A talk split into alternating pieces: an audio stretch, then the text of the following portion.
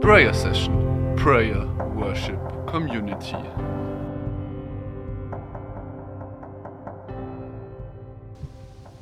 Danke, Chrissy. Hm. Also jetzt wurde ich ja schon richtig groß angeteasert. Also, wie gesagt, das Thema ist enttäuscht sein. Ich hoffe, ich enttäusche euch nicht auch. Und deswegen starte ich wie so ein cooler Lehrer und coole Lehrer, die machen da immer so Traumreisen. Und ich will euch wirklich einladen, macht auch mal eure Augen zu und geht mit mir auf Traumreise. Also, stellt euch vor, ihr seid mein Geschwisterchen. Ich habe eine Zwillingsschwester, die heißt Eva. Und wir sind jetzt so fünf oder sechs Jahre alt. Und es ist der Tag von Nikolaus, also 6. Dezember. Und ich habe davor zu meiner Mama gesagt, was ich mir wünsche. Ganz konkret war das so eine Schreibtischunterlage und da sollte Galupi draus sein. Galupi ist das Pferd von Diddle, für alle, die so aus meiner Generation sind und es vielleicht kennen. Das war damals richtig gehypt und jedes Kind hat es gesammelt. Und bei mir, also ich komme aus einem Dorf, wie äh, Christi schon meinte, und da wird Tradition noch ganz hoch gehalten. Und demzufolge ist da Nikolaus auch voll das Ding. Und es gibt da so ein paar ältere Jungs dann immer, die Knecht Ruprecht und Nikolaus spielen und mit so einem langen Bart verkleidet sind und auch mit einer Kutsche dann wirklich durch die ganze Straße so fahren und den ganzen Kindern die Geschenke bringen. Und ich freue mich mega und ihr freut euch jetzt auch mega. Und wir stehen so an diesem Fenster und an dem Fenster bei mir sieht man, wenn die Autos hochfahren, wir am Straßenende wohnen. Und dann, dann kommt da diese Kutsche und die drei Männer kommen hoch und lesen dann halt vor, was wir so gut gemacht haben und was wir nicht so gut gemacht haben. Und dann lassen sie das Geschenk da und gehen wieder. Und ich bin übelst freudig und packe dieses Geschenk aus. Und was war's? Eine Schreibtischunterlage. Aber nicht, also von Galupi sogar, aber in rosa. Ja, das war so meine erste Enttäuschung, an die ich mich zurückerinnern kann, weil welcher Junge will eine rosa Schreibtischunterlage?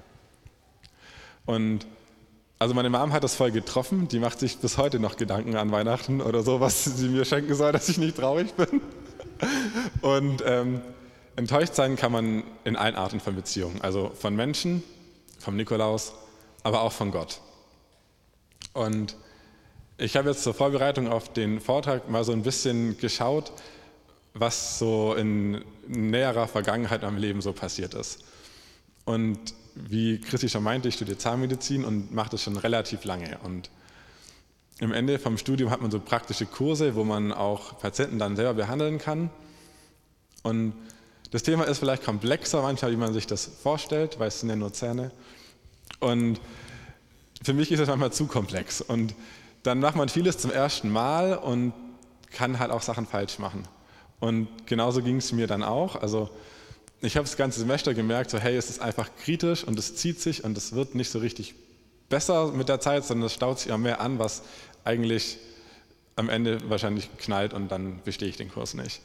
Und mein Hauskreis, der kennt mich. Jeden Montag heule ich die voll und sage, Leute, meine Woche hat mich so eingenommen und alles ist schlimm. Und so war es dann auch und am Ende hat es nicht gereicht. Und ich war in die Folie gekommen. Wie so ein Baby war ich traurig und habe geschrien, so bei Gott. Gott, das kann doch nicht sein. Ich habe so viel gebetet, mein Hauskreis hat gebetet, mein ganzer familiärer Umkreis hat gebetet, also meine Mom, mein Dad vielleicht. So, mein engster Freundeskreis, alle haben dafür gebetet und trotzdem hat es nicht geklappt. Also du hast mein Gebet nicht erhört. Warum? Und warum bete ich dann überhaupt? Weil dann kann ich es mir auch sparen. Also wenn du so stur bist und eh machst, was dein besserer Plan ist, für was gibt es dann mein Gebet? Und genau, in dieser ganzen, in diesem ganzen Prozess, das hat dann so zwei, drei Wochen gedauert, habe ich auch eine Bibelstelle gefunden, wo es jemanden gibt, dem das eigentlich genau gleich geht. Und die ist gleich am Anfang der Bibel, das ist in Genesis.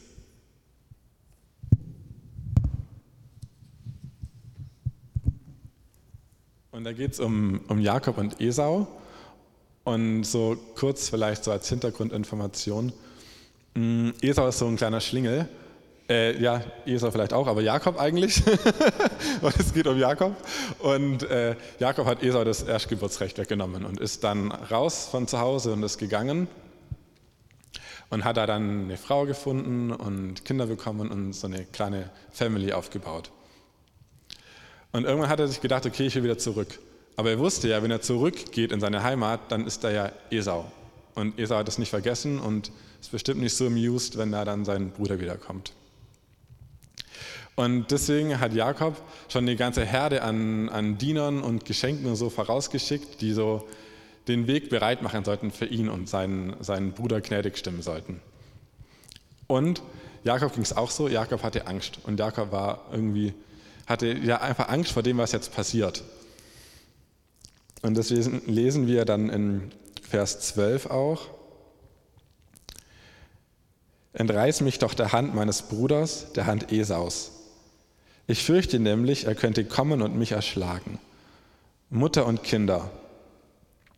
Du hast doch gesagt, ich will es dir gut gehen lassen und will deine Nachkommen zahlreich machen wie den Sand am Meer, den niemand zählen kann vor Menge. Und also vielleicht spürt ihr das so, wie ich das spüre, aber Jakob hat gesagt, hey, du hast mir doch versprochen, dass ich ein großes Volk werden soll. Und großes Volk ist immer so was Positives, also so ein reich gefülltes Leben und alles läuft super. Und jetzt kommt mein Bruder, und das habe ich gar nicht erwähnt im Vorhinein, der hat nämlich das gemerkt, dass Jakob kommt und 400 Mann vorne rausgeschickt. Und Jakob hatte deshalb natürlich auch voll Angst und hat Gott angeklagt. Und was voll schön ist, man kann Gott anklagen. Also das ist so mein erster Punkt. Ihr könnt zu Gott sagen, hey Gott, ich bin enttäuscht und ich bin traurig von dies oder jenem und das ist wichtig, weil die Beziehung zu Gott ist wie jede andere Beziehung auch. Und es braucht ehrliche Kommunikation. Wenn ich immer alles in mich reinfresse, zum Beispiel in meiner WG und nie sage, hey Leute, irgendwie ist es sautreckig, könnt ihr auch was machen? Oder ihr kommt immer so spät nach Hause, ich kann nicht schlafen oder alles Mögliche. Und das einmal Schluck und zweimal Schluck und nie was sagt, dann können wir jetzt entweder auseinanderleben und sind dann keine coole WG mehr oder es platzt irgendwann. Und dann gibt es irgendwie den Knall und man, keine Ahnung, entfremdet sich komplett. Und das wäre ja schade, wenn das bei Gott irgendwie so passieren würde. Und deswegen erster Punkt, seid ehrlich zu Gott und sagt Gott, wenn euch was beschäftigt, wenn ihr enttäuscht seid oder traurig seid. Und was Gott dann macht, ist ganz cool, Gott rennt nicht davon. Also Gott hält es aus, wenn ihr wirklich mit ihm auch so ein Ringen in so ein Kämpfen reingeht. Und das hat auch Jakob gemacht in der Geschichte. Und deswegen lese ich ein bisschen weiter. Als nur noch er allein zurückgeblieben war, rang mit ihm ein Mann, bis die Morgenröte aufstieg. Als der Mann sah, dass er ihm nicht, als der Mann sah, dass er ihm nicht beikommen konnte, schlug er ihn aufs Hüftgelenk. Jakobs Hüftgelenk renkte sich aus, als er mit ihm rang. Der Mann sagte, lass mich los, denn die Morgenröte ist aufgestiegen. Jakob aber entgegnete, ich lasse dich nicht los, wenn du mich nicht segnest. Jener fragte, wie heißt du? Jakob, antwortete er. Da sprach der Mann, nicht mehr Jakob wird man dich nennen, sondern Israel, Gottesstreiter. Denn mit Gott und Menschen hast du gestritten und hast gewonnen. Nun fragte Jakob, nenne mir doch deinen Namen. Jener entgegnete, was fragst du mich nach meinem Namen? Dann segnete er ihn dort.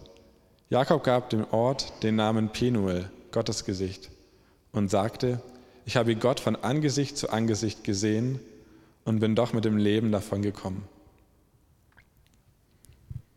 Und ich glaube, was ganz wichtig ist, wie man das auch in der Geschichte sieht, ist auch dieses Ringen mit Gott. Also ich habe das auch gemacht. Ich war dann irgendwie so, okay, ich will irgendwie da Antworten kriegen. Und wie man hier sieht, Gott zeigt sich, aber ich habe auch so anders gesucht. Also ich habe zum Beispiel einen, einen, Pfarrer von meiner Heimatgemeinde mal wieder angeschrieben, mit dem hatte ich Jahre keinen Kontakt mehr. Ich habe YouTube-Videos geschaut. Ich habe Spotify-Vorträge angehört von irgendwelchen fancy Pastoren oder anderen Leuten, die wichtige Sachen zu erzählen haben. Und ich hatte aber irgendwie das Gefühl, ich komme nicht weiter. Also ich finde nicht die Antwort, die ich brauche. Und mein Herz wird irgendwie immer härter und immer härter. Und dann habe ich irgendwann gespürt, dass Gott so ein Ringen auch segnet. Und ich bin nämlich dann vor zwei Tagen zum Manne gegangen, also zu dem Priester, der hier eigentlich relativ häufig ist, und habe gesagt, Manne, wir müssen jetzt Kuchen essen gehen und einen Kaffee trinken und mal reden, weil ich komme nicht weiter.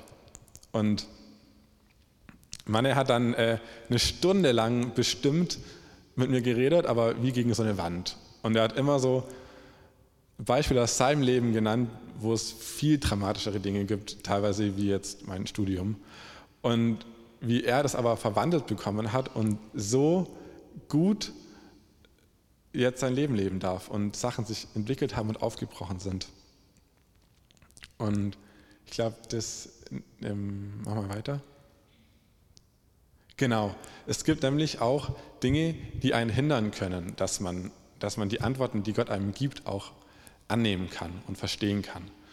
Und das kann zum Beispiel sein, dass Trauer bei euch voll das Thema ist und ihr die Trauer einfach von eurer Enttäuschung oder eurem Schicksalsschlag noch nicht verarbeitet habt. Es kann aber auch Stolz sein.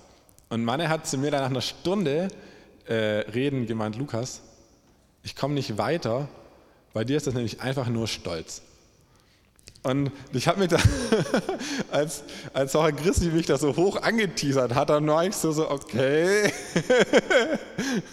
Und genau das ist, glaube ich, so das Problem gewesen in der letzte Zeit. Ich habe so ein, im letzten Jahr enorm viele neue Leute kennengelernt neue Gruppen. Und wie ist es, wenn man neu wo reinkommt? Man sagt, wie man heißt, woher man kommt und was man macht. Und da habe ich halt immer gesagt, ja, ich heiße Lukas, ich bin 24 und ich mache Zahnmedizin. Und sofort hatten alle möglichen Leute dann immer gleich so, so große Dinge im Kopf. Also der muss ja schlau sein, sonst hätte er ja keinen Medizinstudienplatz. Der muss ja fleißig sein, wenn man ganz viel lernen muss. Der hat bestimmt die perfekte Lebensroutine in seinem Alltag der muss sich später keine Sorgen machen ums Geld. Also lauter so Sachen. Und ich bin ganz ehrlich, das meiste davon stimmt halt nicht. Also ich habe halt auch schon eine Stunde YouTube-Videos geschaut und ja, also genau. Und da habe ich mich auch so ein bisschen ertappt gefühlt, wie ich in diesen Stolz reingekommen bin und das eben so krass getriggert hat, weil das eben weg war. Also ich musste ja dann jedem sagen, ja, ich bin doch nicht so klug. Es hat nicht geklappt mit dem, mit dem Semester, ich muss es wiederholen. Oder ich war doch nicht so fleißig. Oder was weiß ich. Und ich glaube, das war bei mir dann viel eher das Problem, wie dass ich keine Antwort gefunden habe. Und ja, der Timer ist aus. Ich halte mich kurz. Ähm, wie es dann weiterging. Wenn, wenn, also eine Frage ist noch wichtig. Warum hat denn Gott überhaupt äh, Jakob auf die Hüfte geschlagen? Ich habe mir gedacht, okay, A, mit Gott ist nicht zu spaßen. Wir haben vorher gesungen, ein Mann mit äh, Wasser, mit, mit, äh, mit Augen wie Feuer und Schwert im Mund und also auf jeden Fall hier so richtiger Krieger und stark und mächtig. Und deswegen kann Gott auch zuschlagen. Und wenn Gott nochmal zuschlägt, ist es gar nicht so verkehrt, weil Gott oft Sachen abbaut, die schlecht sind. Also wie jetzt in meinem Fall zum Beispiel Stolz oder in, bei anderen Leuten irgendwelche anderen Dinge und ganz neue Dinge auch aufbauen kann.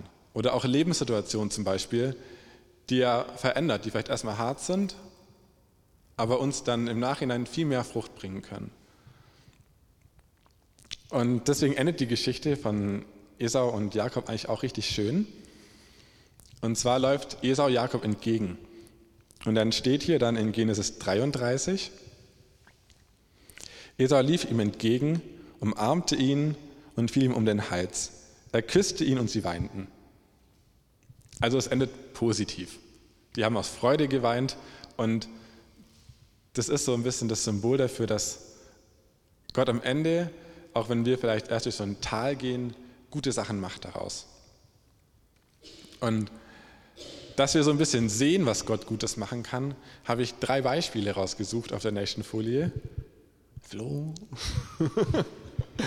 die euch zeigen sollen, was Gott alles Gutes machen kann, zum Beispiel aus Situationen. Genau.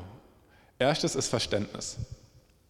Also wenn ich jetzt, zum Beispiel in meinem Fall, wenn jetzt Leute auch mal mit der Uni Probleme haben, auch mal was nicht bestehen und länger brauchen oder so, dann kann ich jetzt viel besser mit denen reden. Ich kann sagen, hey, ich verstehe deinen Schmerz, ich habe den auch durchlebt und es ist okay und wir gehen da zusammen durch und das und das habe ich auch gelernt vielleicht schon in meinem Leben, das kann ich dir mitgeben auf deinem weiteren Weg. Ein weiterer Punkt ist Wertschätzung. Wertschätzung ist total wichtig für Dinge, die Gott uns in unserem Leben schenkt, weil wir die ja oft gerade so in Situationen von Trauer und Schmerz übersehen und dann nur noch dieses eine Negative im Blick haben. Ich kann mir zum Beispiel so wertvoll schätzen, dass ich genügend Freunde habe, auch außerhalb vom Semester, die ich trotzdem jeden Tag sehe. Und dass auch die in meinem alten Semester immer noch Kontakt mit mir haben und die nicht komplett verloren sind dass in meinem neuen Semester auch richtig nette Leute sind. Dass ich überhaupt so keinen Struggle habe mit irgendwelchen Stiftungen, Stipendien oder BAföG oder sowas, was einen ja verhindern kann, zum Beispiel, wenn man länger braucht. Oder ich habe in meinem Studium eine zum Beispiel hat ein Kind und, oder zwei Kinder und eins ist bei ihr in Deutschland und eins ist in Belgien bei ihrem Mann.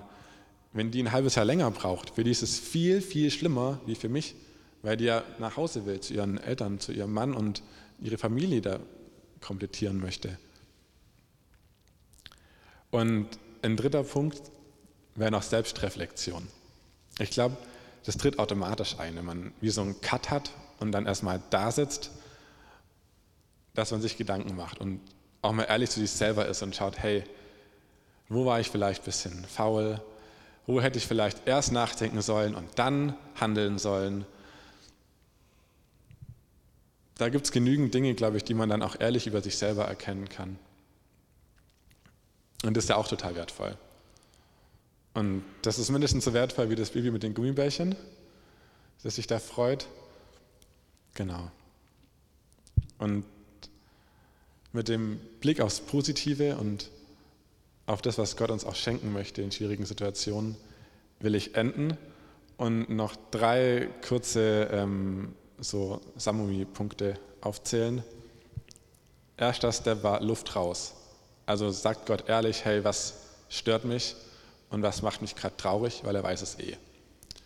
Zweiter Punkt, lass los. Sucht da nicht ewig und verbohrt euch, sondern irgendwann ist gut. Irgendwann hat Gott dich gesegnet oder Jakob eben gesegnet in dem Fall. Und dann geht es weiter. Blick nach vorne.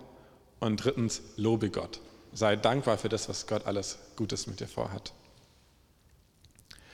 Und in der Dankbarkeit will ich noch ganz kurz beten.